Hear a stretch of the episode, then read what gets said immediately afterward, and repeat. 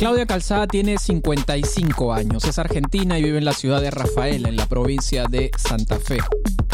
Estudió la licenciatura en psicología en la Universidad Nacional de Córdoba y actualmente trabaja en consulta y dicta clases de psicología en una universidad privada. Antes de conocer la terapia breve centrada en soluciones a través de las redes sociales, utilizaba la terapia familiar sistémica en el área clínica.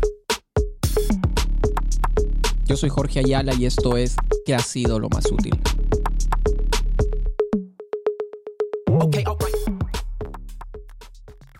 Ok, Claudia, cuéntame qué ha sido lo más útil desde que iniciaste el diplomado.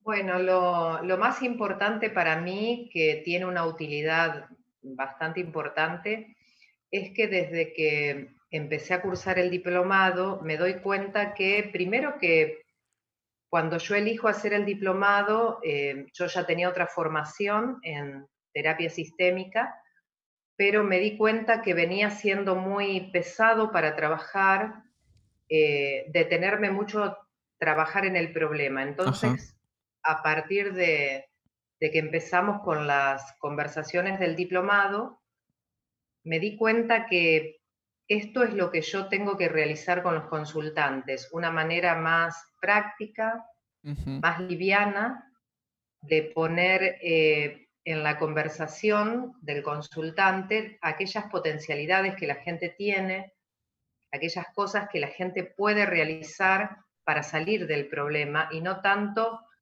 para eh, contarme acerca del problema. ¿Y cuál es, el, cuál es el efecto de pronto, ¿cuál es el efecto en la terapia que te hace suponer que ese es el camino?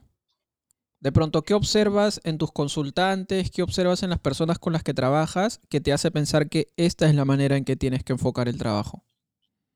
Bueno, la gente eh, primero se refleja en el lenguaje del cuerpo. La gente está eh, charlando con uno de una manera muy eh, agradable.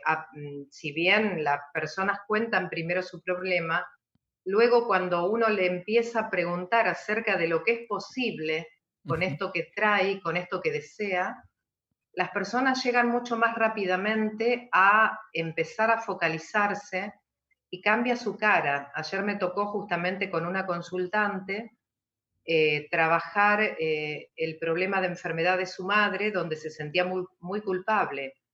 Y básicamente, si me hubiese enfocado todo el tiempo, la hora de la consulta, a trabajar en la culpa de la persona, eh, la verdad es que hubiésemos terminado la reunión de la misma manera en que la empezamos, con alguna pequeña diferencia de alguna meta o de alguna tarea para el hogar, alguna tarea para su vida cotidiana. Y la verdad es que la persona empezó a decir, y sí, la verdad es que yo no hubiese podido hacer nada acerca de eso, pero sí lo que puedo hacer ahora es tal cosa. Entonces, esto a mí me da la pauta de que las personas tienen una manera más simple de conectar con su propia solución, por otro lado, y, su lenguaje del cuerpo lo, refleja, se sientan agradecidos, eh, se sienten cómodos. A mí a veces me gusta preguntarles si eh, está bien lo que hoy se llevan cuando me no puedo encontrar eh, el camino, la misma persona lo responde. No lo responde por, por una obligación, sino que espontáneamente dicen, sí, yo pienso que esto lo tengo que ver de otra manera. Entonces uno sabe que la persona enfocó para un lado que uno deseaba que lo haga. Uno mismo lo va sintiendo que a veces no lo puede explicar con palabras. La, la cosa va llevándose en, algo que es cómodo realizar una consulta con, las personas. ¿Valoras la comodidad? Sí, valoro la comodidad porque hace muchos años que trabajo, hace más de 15 años, y siempre he utilizado métodos focalizados. Eh, por eso no me cuesta tanto lo, del pensamiento sistémico y lo de la conversación circular, pero sí había un punto que es para mí la diferencia. Es eh, sortear más rápidamente ese punto del problema y de los objetivos y de que vamos a lograr mucho más allá, sino lo que ya tenemos, que tienen, que podemos, qué tengo yo para ofrecerles. También voy descubriendo en mí herramientas que las puedo volver a valorar de las que ya tenía. No todo es un método que tengo que dar vuelta a todo, tengo que simplemente hacer unas pequeñas, unos pequeños cambios y correcciones, nada más. ¿Qué, ¿Qué, de lo que ya tenías has empezado nuevamente a valorar? Que el sentido común y el hacer que la persona se sienta bien en la consulta, se sienta cómoda y tenga una buen, un buen joining, rapport, esto de que uno no rompe ningún encuadre si charla con la persona amenamente, si la hace sentir bien, es algo que, que yo creo, siempre creí en eso, porque son conversaciones simples como seres humanos, ¿no? Exacto. Y yo siempre pensaba que si había que tener tanto método para llegar a algún lugar, algo no estaba haciendo bien. Y después de, de empezar el diplomado, digo, no, era más, más simple todavía en todos estos años sacarme esa culpa de decir, no, me parece que me, me faltaba algo más, yo no debería ser tan simpática, amena con la gente, debería. Y ahora que solté todo eso, es más productivo y puedo usarlo más convencida de que eso me daba resultado y, de hecho lo, me lo ha confirmado la gente ahora, pero con el paso del tiempo también era así. ¿Y qué el, método, el método mismo es conectar primero con el ser humano del otro, no con el problema. Tal vez fue eso. Genial. Empezar una relación terapéutica conectando con la persona y no conectando con el, con el problema.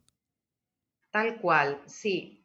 En general yo era algo que de sentido común de mi vida lo tenía. Ajá.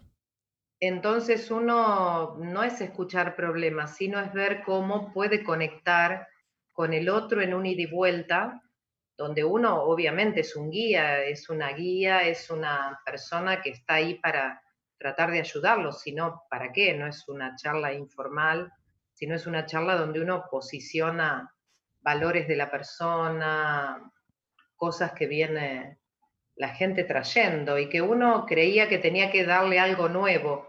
Quizá no era así. Eso es un sentido común, eso a mí me hizo mucha tener mucha relajación y eso hace que fluya más la conversación de una manera más libre. Sí. Y metodológicamente, ¿qué de lo que ya venías utilizando has descubierto que, que estaba de alguna manera enfocándose ya en soluciones? Eh, bueno, lo que yo traía desde el pensamiento sistémico era tratar de focalizar el problema y no abrirlo a todos los problemas que la persona tenía, sino porque las personas tienen culturalmente, tenemos ya una historia de la psicología encima nuestro cuando trabajamos. Ya han pasado por otras terapias, ya su familia ha ido a la terapia, sus amigos han ido a la terapia, ya la persona cree que ir al psicólogo o a la psicóloga es contarle problemas, entonces uno también está con esto y eh, el hecho de trabajar de una manera diferente siempre para mí hizo que enfocarme y focalizar el problema. La gente cree que tiene que venir a contar todo lo que le pasa, básicamente. Sí. Y eso no era algo que, bueno, básicamente yo esto ya lo tenía, tratar de focalizar en algo que le interesara. Pero luego la diferencia es que yo focalizaba bastante en el problema para que co-construyamos la solución. Y aquí directamente hay un paso que sin obviar el problema que la persona trae, dentro del problema hay cosas que viene solucionando la persona que cobran valor. Sí. Hay, hay cosas muy similares porque es una base igual, el pensamiento, digamos, trabajar de modo vincular, del impacto que tiene el problema en la vida de la persona, pero básicamente la persona trae cosas que hay que ponerlas en valor y sí, hay cosas muy similares, pero se ha agilizado un poco, es como más rápido, siento que es así, más liviano. Más liviano. Oye, y eh, en una cultura como la Argentina, que particularmente es una cultura educada en el psicoanálisis y que de pronto la gente eh, culturalmente cuando asocia terapia, probablemente la asocia con psicoanálisis. Eh, en ese sentido, ¿cómo, que, cómo, cómo tu, tu, trabajo se ha incorporado en la vida de tus consultantes?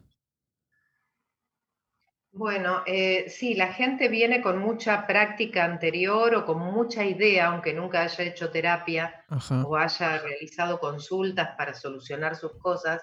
Sí hay una idea del psicoanálisis, pero donde yo vivo, en Santa Fe, mm, básicamente es un lugar relativamente chico, es una ciudad importante, pero es una ciudad donde hay como una identidad de los profesionales, como, como le dicen, les gusta llamar acá, profesionales de la salud, de la salud mental. Y como yo ya tengo una trayectoria y doy clases en una universidad privada desde hace muchos años, donde doy psicología sistémica. Ah, ok.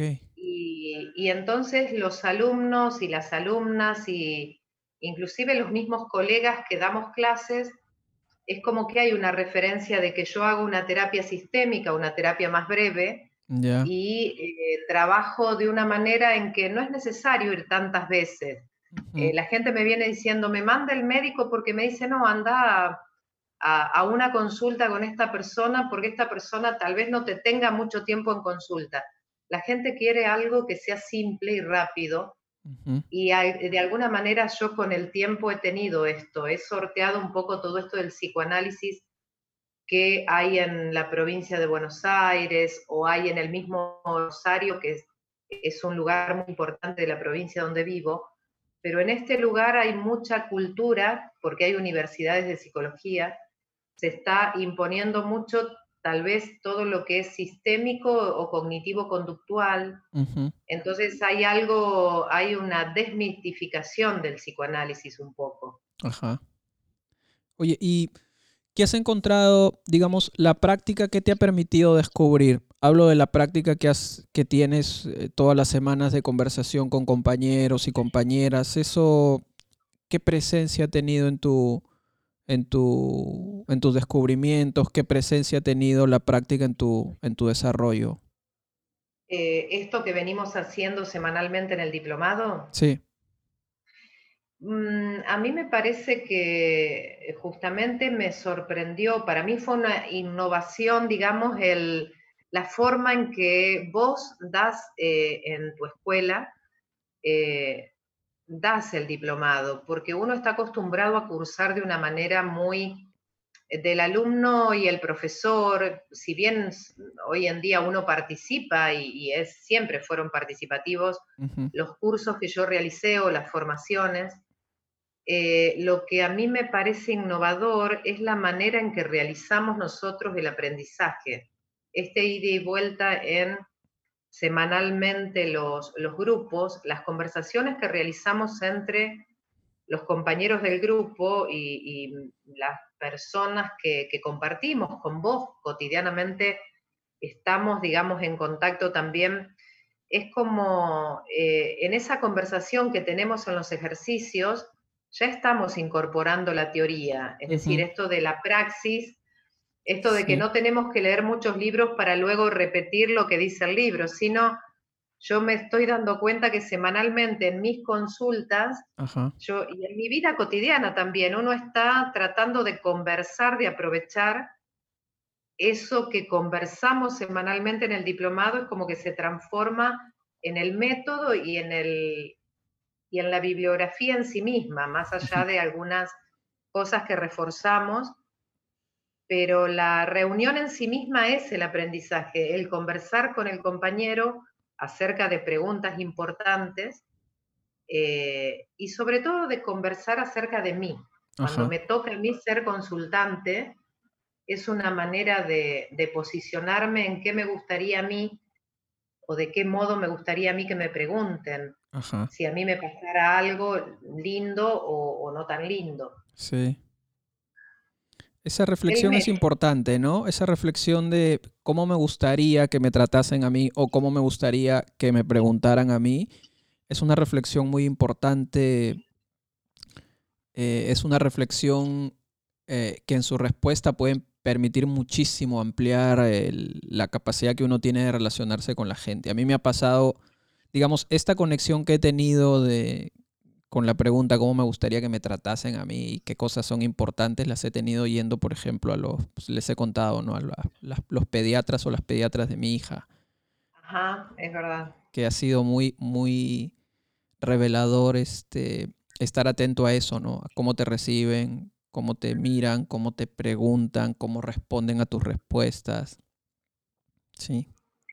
Sí, sí, esto de la, de la empatía y de, de, saber que el otro es lo mismo, está en la misma situación que uno de, de, un ser humano y no de que yo soy el experto, que yo tengo, porque uno tiene el peso, cuando le dicen profesional, uno tiene el peso de tener que saber lo que al otro le pasa. Sí. Eh, y uno no le puede decir, no, yo no sé lo que a usted le pasa, pero si uno empieza a trabajar con, con el consultante de una manera humana, si se quiere, es la palabra creo correcta, humanamente y como a mí me gustaría que me preguntara mi médico cuando voy, bueno, de hecho yo elegí un médico para ir que me trata, así que charlamos un montón de cosas. Y, y, también él, él, me tiene en cuenta cuando le dice a las personas, bueno, anda de esta persona porque me parece que estás yendo a una terapia hace dos años y no puedes salir de, de ese lugar, eh, consúltale a Claudia algo que, que tal vez ella en dos o tres consultas van a poder ver entre ella y vos. Él ya optó por esta, él tenía personas y le gusta mucho el psicoanálisis, es un médico de familia. Ya. Entonces rompe un poco el esquema y también esto hace ver que cuando yo voy, lo que charlamos a mí me da más confianza todavía de cuando tiene que revisar un problema mío. Porque me está poniendo en un lugar de un ser humano y, estamos charlando otras cosas y me recibe bien y siempre me recibe cálidamente y me pregunta si estoy cómoda y, esto también yo quiero que le pase a mis consultantes, que se sientan bien para poder ser provechoso el, la charla, la conversación y, y lo que traen, poder ayudarle a sacar afuera, ¿no? Hacemos una pausa y volvemos. Hola, soy Micaela y participo en la producción de este podcast. Si a ti te gusta la terapia breve centrada en soluciones, puedes ayudarnos contándole este podcast a tus amigas y amigos. Ayúdanos a crecer y expandir el conocimiento de la terapia breve centrada en soluciones en Latinoamérica. Ahora sí, que continúe la conversación. ¿Qué descubres que, que, está siendo importante en tu formación terapéutica? ¿Qué estás descubriendo como un elemento que, que está resultando útil? Eh, bueno, lo que venimos trabajando últimamente de, mm, eh, de cómo ayudar a la gente a que tengan una mirada hacia el futuro eh, y trabajar con la incertidumbre, es decir, la incertidumbre terapéutica, la incertidumbre del que se supone que tiene que guiar en la conversación, que no todo está predeterminado, que no tengo por qué yo buscarle la solución a la persona, sino que guiándola para, el futuro que ella desea. Yo he cambiado en mis conversaciones con las personas en preguntarle básicamente qué es lo que quieren, a qué es lo que desean. Eh, por ahí la palabra deseo es como que conduce mejor al estado en que ellos desearían estar, eh, el estado de bienestar, un estado de alegría y no tanto en un proyecto de ya tengo que cumplir con eh, cambiar. Eh, bueno, si el problema del consultante es que no está pudiendo organizar su vida, tal vez yo utilizaba mucho esto de ayudarle a ver al otro de que tenía que organizarse, porque esto, era algo lógico porque me lo decía él. Yo digo después, bueno, ¿cómo le ayudo a, a co-crear una meta, un objetivo, y en realidad era, la pregunta era más simple, esto es lo que descubro, que cómo desea vivir el futuro más inmediato. Y em, ayer la persona justamente con la culpa de la enfermedad de su madre me dijo rápidamente, tranquila. Y ya estás tranquila, sí, eh, eh, porque estoy, a, ¿qué estás haciendo para, para estar tranquila? Y encargarme de llevarla al médico, de, compartir con ella un té y no enojarme porque está muy caprichosa, porque su, enfermedad es importante y está en este momento con toda una, situación de tratamientos. pero la pregunta del deseo a mí me, al futuro inmediato me, me ayudó mucho, me está ayudando. Sí. Es como que transforma un poco porque siempre estamos trabajando con la idea de, de pronto, de que lo que tiene que pasar es un proyecto, una cuestión que inmediatamente tenga que relacionarse con el cambio. Pero claro, la pregunta con el deseo obviamente implica cierta transformación, pero de alguna manera también va más allá de esa intención de cambio o, o sola intención de transformación. O sea, la palabra deseo es una palabra, o la pregunta por el deseo es una pregunta muy importante porque durante muchos años y hasta ahora, eh, la terapia se ha relacionado siempre con lo que está mal, con la enfermedad, con la... Y particularmente creo yo que la terapia breve centrada en soluciones es una terapia para la vida, ¿no? Y las conversaciones que sostenemos y las conversaciones que co-creamos son particularmente conversaciones para la vida. Y el deseo ocupa un lugar muy, muy importante en la vida de uno.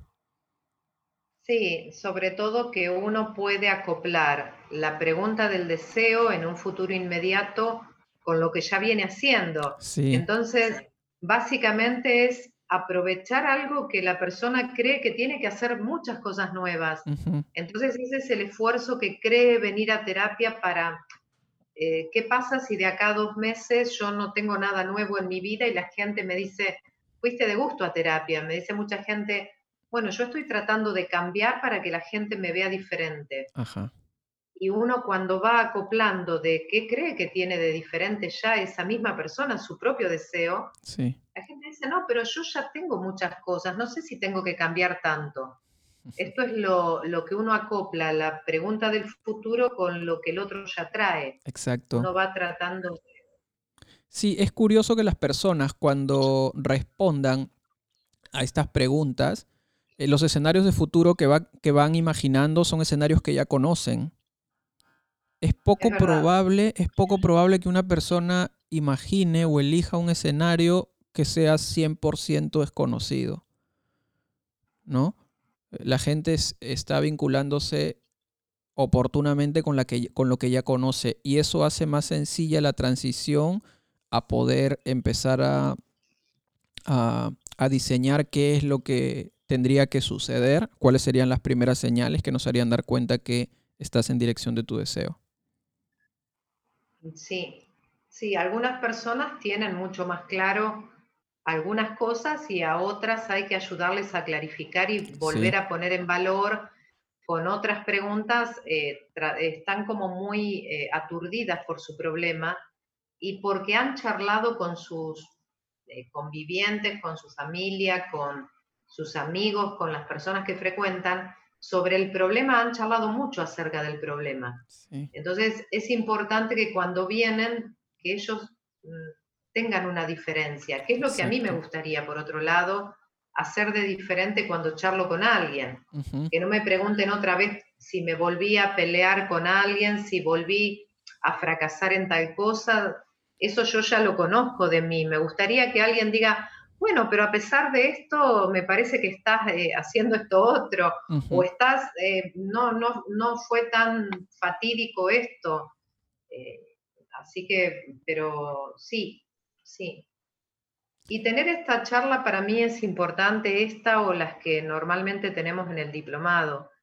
El hecho de que vos puedas corroborar cómo vamos nosotros tomando esto este método, ¿no? Es importante porque uno cada tanto tiene que reflexionar si esto está haciendo o no. Bueno, en el diplomado lo hacemos permanente. Sí. ¿Me funciona?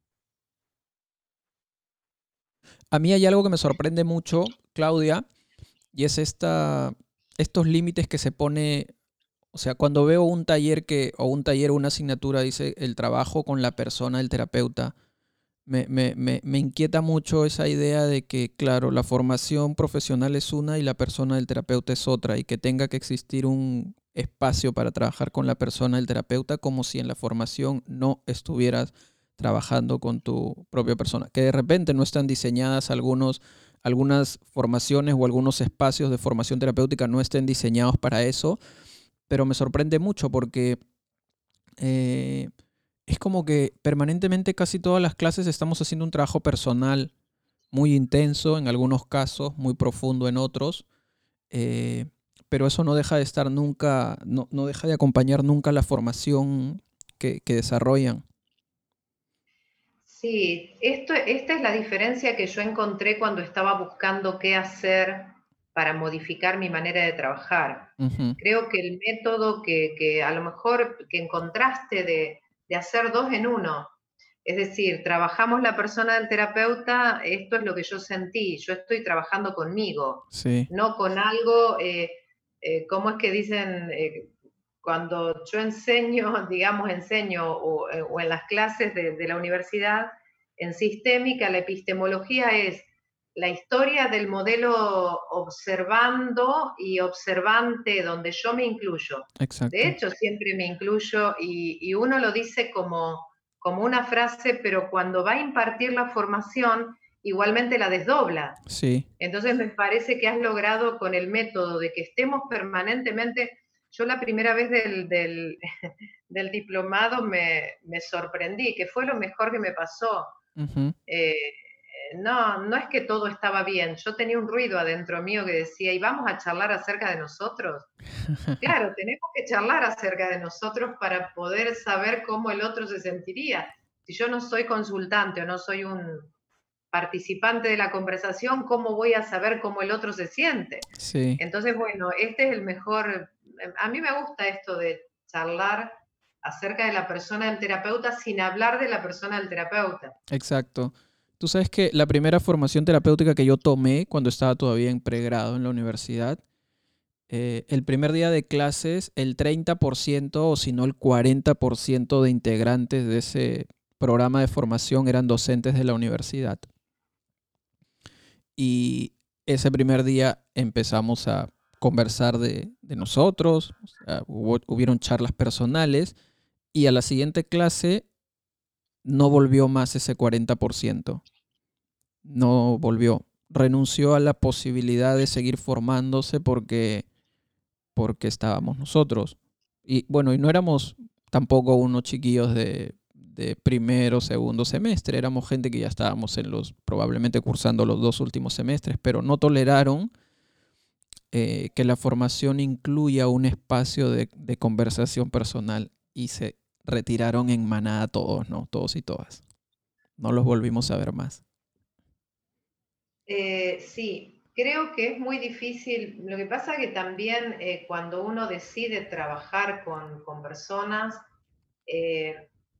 me parece que hay mucha oferta de que nos formemos para tener el mejor diploma o el mejor, a ver, el mejor digamos, eh, carta de presentación con mejor, currículum. mejor tal, pero siempre es para el otro. Entonces es ahí donde uno creo que se atora y, se embrolla cuando uno está trabajando con el otro y no puede entender algunas cosas del otro, porque tampoco a veces entiende se pone a plantear de que para uno también sería difícil eso que el otro está pasando.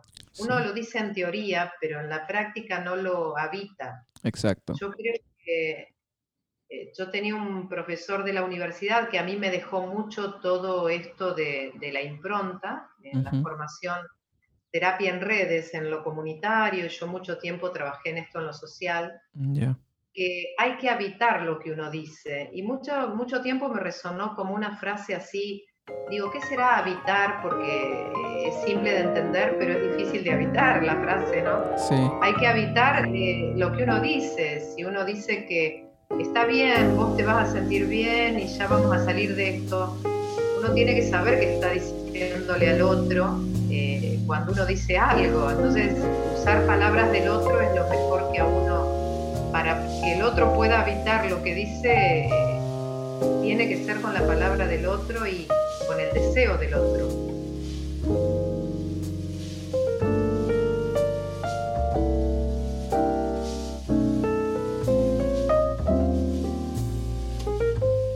Claudia descubre algo interesante y es que en la formación terapéutica uno de los aspectos más útiles consiste en tener la oportunidad de hablar de nosotras mismas y reconocer de qué modo nos gustaría recibir una pregunta y que indaguen en nuestras vidas.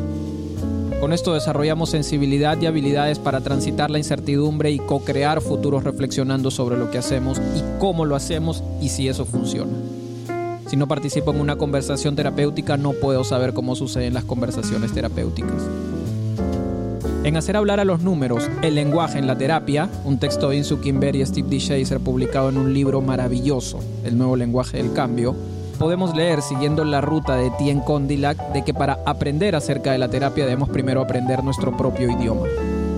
La terapia como conversación es una actividad en la que participan dos o más personas, así que no hay otra manera de aprenderla que no sea participando en una conversación con alguien más. Y es así que Claudia descubre que la pregunta sobre el deseo es fundacional. Con una respuesta empezamos a transitar sobre la incertidumbre con cierta comodidad. Sigamos con la conversación. Claudia, ¿qué más ha sido útil? ¿Qué más viene siendo útil en este momento para ti?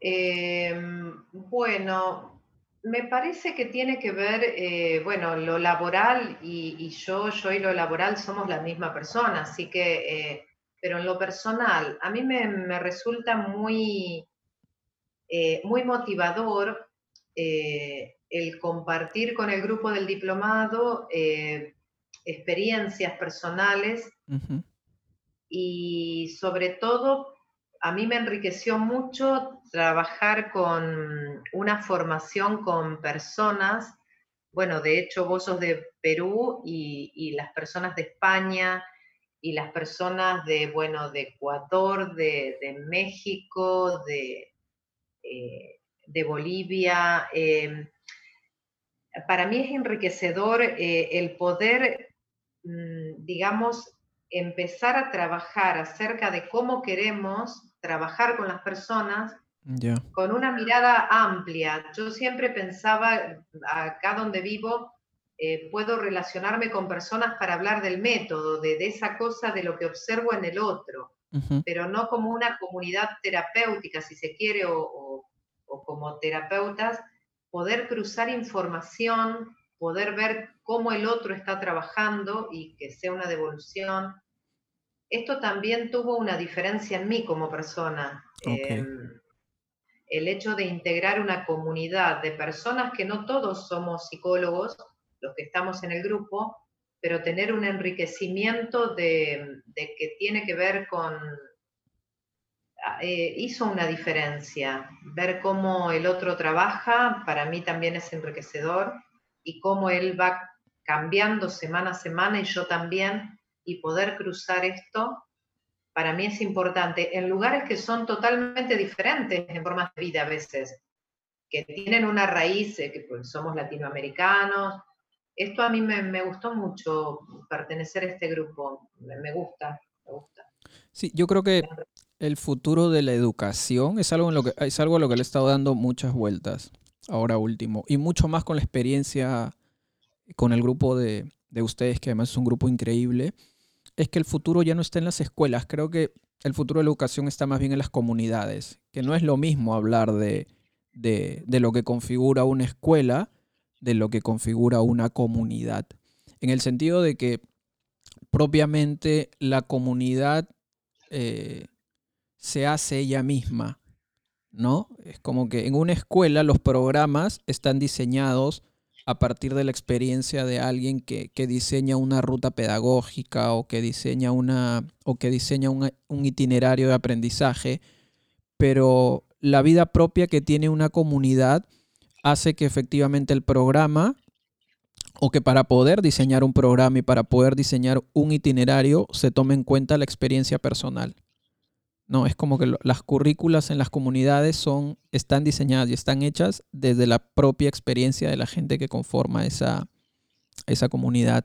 Y el aprendizaje o, los logros son resultado precisamente de cómo va mancomunando esa comunidad eh, distintas relaciones, conversaciones, reflexiones, intercambios, diferencias, valores, etcétera, etcétera que es algo que está ocurriendo con el grupo de ustedes. Mm, sí, me parece que sí, que es una escuela. Eh, es una escuela interesante porque es cooperativa, es decir, y, se basa básicamente en lo que uno tiene, sobre todo porque nosotros no estamos aprendiendo algo que es mucho más material, justamente estamos en la base de la comunicación, en la base de las relaciones humanas, entonces mucho más que otras personas u otras profesiones u otras... Eh, digamos, eh, trabajos que las personas realizamos en la vida, mucho más todavía tenemos que ser mucho más detallistas con en cómo queremos eh, vivir. Entonces la educación y digamos desde, bueno, desde la gente, desde los niños, pero básicamente nosotros también, eh, nosotros tendríamos que seguir en educación permanente adaptando situaciones que, que sean acordes al estilo de vida, y no tener miedo de romper modelos, siempre y cuando uno sea ético, sea lógico, con lo, sin tratar de imponer. Eh, sí, esto me gustó porque me conectó a esta formación que yo tuve en la universidad y post-universidad eh, de formación comunitaria, donde el profesor básicamente que después, durante, después de muchos años, cuando me vine a vivir a este lugar, yo trabajé para la municipalidad muchos años de este lugar. Eh, yo dije, mm, voy a hacer que de alguna manera lo contraten para que todos los que trabajábamos con las personas en los lugares que le llaman vulnerables, entonces esos lugares no son vulnerables, la gente tiene un modo de vida que no es el tuyo, pero no es vulnerable la persona. La familia no es multiproblemática, la familia tiene, tiene los lados fuertes y tiene no solo factores de riesgo, sino factores protectores. ¿Por qué no le preguntamos cómo nos gusta? Por eso esto unió, después de 20 años, o por ahí, eh, este diplomado unió algo que yo tenía en la base de la semilla del deseo de lo que quería continuar en mi espacio privado, lo que ya había hecho en otro espacio. Esto tuvo su plus también. Ah, ok. Oye, y ahora tú estás con las clases y con la, con la consulta. Nada más, sí. Y estás, he quedado con esto, sí. ¿Y estás trabajando en línea? No, estoy trabajando presencial porque aquí en Argentina, en Santa Fe, en la provincia donde vivo y en la ciudad, que es Rafaela, que no es una comunidad, eh, es de 110.000 habitantes y, se ha logrado aislar, hubo algunos casos de COVID eh, que se aislaron y se, básicamente, y entonces al no haber circulación comunitaria, eh, desde el 18 de mayo ya estamos trabajando de modo presencial. Ah, y sigo trabajando en línea algunas consultas que a las personas les parecieron útiles seguir trabajando en línea. Ah, ok. Eh, les parece cómodo porque no rompe ningún tipo de, de situación, porque igualmente desde la imagen uno puede charlar cómodamente. Pero no todo el mundo tiene ganas, porque a veces no viven en lugares donde se hagan el espacio para charlar cómodos. Y tomando las precauciones del asunto, hay que tener mucho protocolo, eh, desde, desde, la distancia donde uno entrevista a la persona, el protocolo del alcohol y del barbijo, del, tapabocas mientras eso funcione, es como que, bueno, es lo que hemos podido volver a trabajar de manera normal. Ah, si no, estaba un poco más difícil, pero bien, bien. Ok. Ah, ¿Y qué planes tienes para cuando termines esta etapa formativa? Cuando termines esta etapa formativa, ¿de qué manera has pensado, si es que lo has pensado, eh, seguir vinculándote con la terapia breve centrada en soluciones? Bueno, eh, yo creo que esto es un inicio, mm, esta primera etapa es un inicio donde es como vos decís, bueno, vamos acoplando de a poco, digamos, la nueva manera de ver cómo introducimos de a poquito en, lo cotidiano laboral esto, ¿no? Y de hecho yo ya lo empecé a hacer en lo, en lo educativo también. Es como que eh, hemos trabajado de manera virtual con los alumnos y la otra persona con la que estoy es joven, entonces es muy fácil. Entonces le digo, yo estoy haciendo esto y ella dice, qué interesante, ¿por qué no nos volvemos un poco más eh, flexibles en cuanto a tomarle tanta, tanta evaluación y tratamos de darle muchos ejercicios para que asimilen algo que nosotros deseamos y qué desean ellos? También preguntarles, bueno, el programa es este, pero ¿hay algún deseo extra acerca de esto que ustedes deseen conocer o que quieran experimentar o explorar? También esto lo estuve incorporando y creo que posterior al diplomado, si bien todavía falta un camino, es ir viendo, no me quiero apurar, pero creo que esto es el modelo que yo estaba necesitando. Estoy pensando, digo, bueno, no sé cómo seguirá esto, no me lo planteo tanto, quiero navegar un poco en la incertidumbre, porque al principio decía, bueno, yo cuando termine el diplomado tengo que ser unas terapeuta eh, del modelo breve centrado en soluciones. Y quizás la idea era acoplar algunas cosas y algunas cosas extraer de que ya tenía y después ver qué pasa. Pero hay un deseo que, va por dentro que es eh, hacer algo más. Eh, tengo ganas de hacer algo más. Ya va a aparecer qué. tal vez saliendo de la consulta, algo más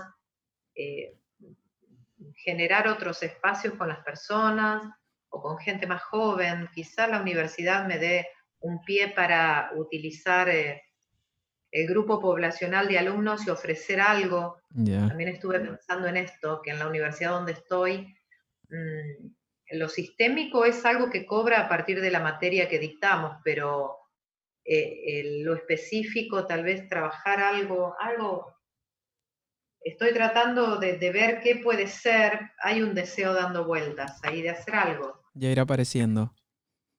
Sí, porque el deseo está, es muy fuerte. Ajá.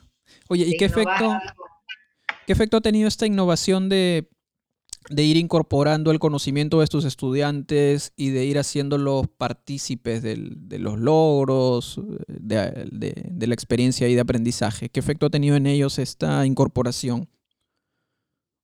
Bueno, la manera distinta de posicionarnos como docentes, como expertos, esto de que en la comunidad de profesores y profesoras está el hecho de que, bueno, los alumnos si se copian y eh, justamente este, son por cuatrimestres las, las cátedras, ¿no? Y, y este cuatrimestre me tocó dar una materia de quinto año, del último año de psicología, en la licenciatura en psicología, que se llama Parejas y Familias. Y cuando iniciamos el cuatrimestre les hablamos de que nosotros en realidad creemos que ellos ya han cursado la carrera, que ellos ya tienen más deseos y ya están como llegando a un futuro. Entonces, bueno, ¿qué es lo que desean? ¿Qué les falta?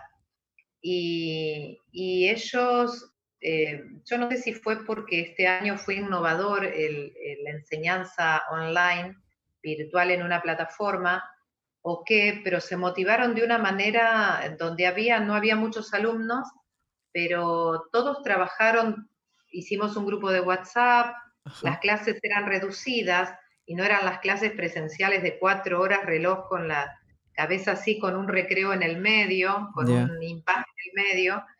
Entonces fue muy motivador. Eh, nosotros escribíamos en el WhatsApp, subimos al Drive un ejercicio para que lo contesten durante la semana. Tomé mucho lo de las clases nuestras que nos vas haciendo preguntas y, ejercicios semanales. Esto motivó mucho más a que lean eh, algo que nosotros necesitábamos que lean, para que tengan, por un lado, todo lo que era la formación circular, en, el enfoque de parejas y familias, pero básicamente tratando de hacer ejercicios que a ellos les significaran algo. ¿Esta lectura les dejó algo? Yo nunca había hecho esa pregunta. Yo quería que me repitan la lectura que habían leído y si me repetían mucho, hay gente que tiene mucha facilidad para repetir, pero no por eso la asimiló. Exacto. Y había personas que hacían preguntas simples y estaban muy interesadas. Entonces, si yo tengo que evaluar qué cantidad de palabras emitió en relación al texto bibliográfico, era como ajustarme a, una educación que a mí no me gustó cuando la tuve. Sí, el, buen estudiante no necesariamente es el que mejor aprende. Exactamente. Bueno, de hecho yo no soy un ejemplo de, de esa estudiante en relación a mis compañeros. Yo era la estudiante que funcionaba más, como dicen, con el cerebro emocional. Ya. Yo lo que me llamaba la atención iba por ahí. Y lo que, de hecho, por eso en lo, comunitario, cuando yo hice mi formación en una materia electiva, que es esta que te mencioné recién, que después fue la persona que vino a hacer una consultoría de, externa en, esta municipalidad e instalamos equipos, fue una movida muy grande. Eh, de hecho, éramos cuatro o cinco en la cátedra, ¿no? De 300 alumnos de la universidad pública, cuatro o cinco no, no era representativo porque esto lo que yo me sentía bien con esto de trabajar con cosas simples. No nos daba tanta lectura, nos daba cuatro o cinco cosas y nos llevaba a, practicar con él, a que observáramos la práctica que él hacía con trabajadoras sociales y las enfermeras del barrio. Entonces, a mí me era algo como estar en mi casa eh, y aprender de alguien, ¿no? Ajá. Eh, y esto, bueno, esto ha sido muy útil, la verdad. Genial. Claudia, ¿estás leyendo algo? ¿Estás escuchando algo? ¿Estás mirando algo? ¿Hay algo que, que esté ocupando ahora tu tiempo libre así con, atención? Em, bueno, soy poco lectora. Eso tengo que reconocer que es una materia pendiente, que es un deseo de que en realidad a mí me atrapan las, las lecturas. Em, soy poco lectora de sentarme a leer y terminar el libro. A veces empiezo y, termino dos o tres libros. En general trato de, leer cosas que, salen fuera del eje de la psicología y demás. Eso ya no lo leo. Porque me, es lo mismo muchos libros y durante años fue así. Entonces dije, no, a mí me gusta mucho volver a los libros de García Márquez. Me gusta mucho eh, me, parecen súper motivadores. Eh, después hay un autor japonés, eh, no me sale el nombre, pero es... Yasunari Kawabata. Yasunari Kawabata, que tiene unas, unos libros espectaculares como, creo que es Las Bellas Durmientes, algo similar. sí. La Casa de las Bellas Durmientes, me parece que. La Casa de las Bellas Durmientes es espectacular. Y después hay otro que no estoy recordando que lo, leí, pero bueno, básicamente ese es, uno de los eh, libros. Y, mm, y, sin querer el otro día, releyendo a García Márquez, eh, él eh, no prologa, no autoprologa, pero sino comienza la frase con una frase de Yasunari Kawabata Yasunari Kawabata, sí. Mm, Yasunari Kawabata. Y, y sí, eh, son las lecturas que a mí me gustan. Sí, se, eh, se, se, se dice... narrativos.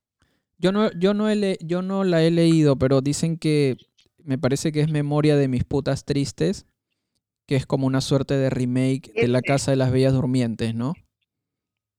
Sí, ese es el que empieza con una frase de, eh, de de Yasunari, sí. sí. Sí, y también me gusta Saramago, José ah. Saramago.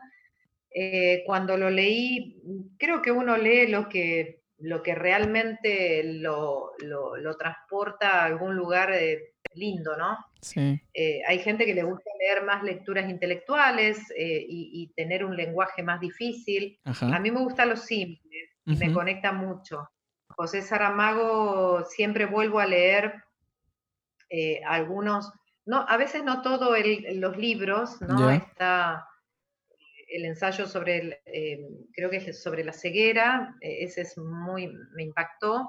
Y hay uno que es autobiográfico, creo que es el último que él escribe.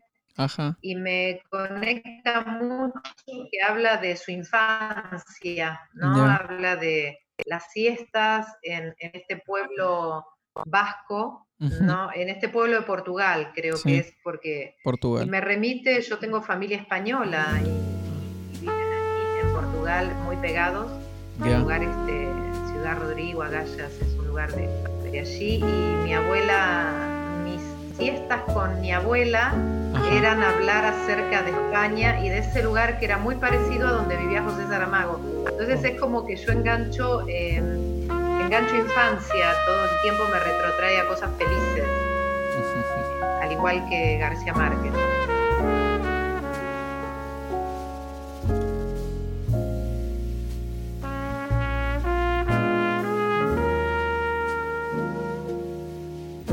Detenerse a trabajar en el problema resultaba muy pesado para Claudia. Ella buscaba una manera más práctica y liviana de poner en la conversación las potencialidades, aquello que las personas podían usar y realizar para salir del problema. Con este afán, Claudia descubre que las personas tienen una manera simple de construir soluciones, instalando comodidad en la relación, valorando el sentido común. Para Claudia, el método mismo es conectar con la persona y no con el problema, para reflexionar y dejar que la conversación fluya libremente. Creo que Claudia acierta cuando señala que las personas buscan algo simple e inmediato. Es cada terapeuta quien se encarga más bien de hacer difíciles las cosas en la conversación cuando no sabe dirigirla hacia el lado útil, que es el lado del aprendizaje. Tener que darle a las personas, sobre todo un conocimiento nuevo que no conocen y nos pertenece más bien a nosotras, no es el propósito de la terapia breve centrada en soluciones. La base del aprendizaje es colaborativa y se desarrolla en nuestras relaciones humanas. Hay que evitar lo que uno dice, señala Claudia. Uno tiene que saber qué es lo que está diciendo al otro cuando dice algo. Porque todo lo que se dice se dice desde un cuerpo. Yo he cambiado en mis conversaciones con las personas, señala también. Y es que estamos cambiando todo el tiempo con cada persona. Hasta aquí la historia de Claudia. Muchas gracias por escucharnos. Esto fue ¿Qué ha sido lo más útil? Si te gustó lo que acabas de escuchar, por favor ayúdanos a compartir este podcast con alguien. Para conocer más de este proyecto nos puedes seguir en las redes sociales. Estamos en Instagram como arroba que ha sido lo más útil y también puedes visitar la página web www.terapiabrevecentraensoluciones.com. Así de sencillo. Muchas gracias y hasta la próxima.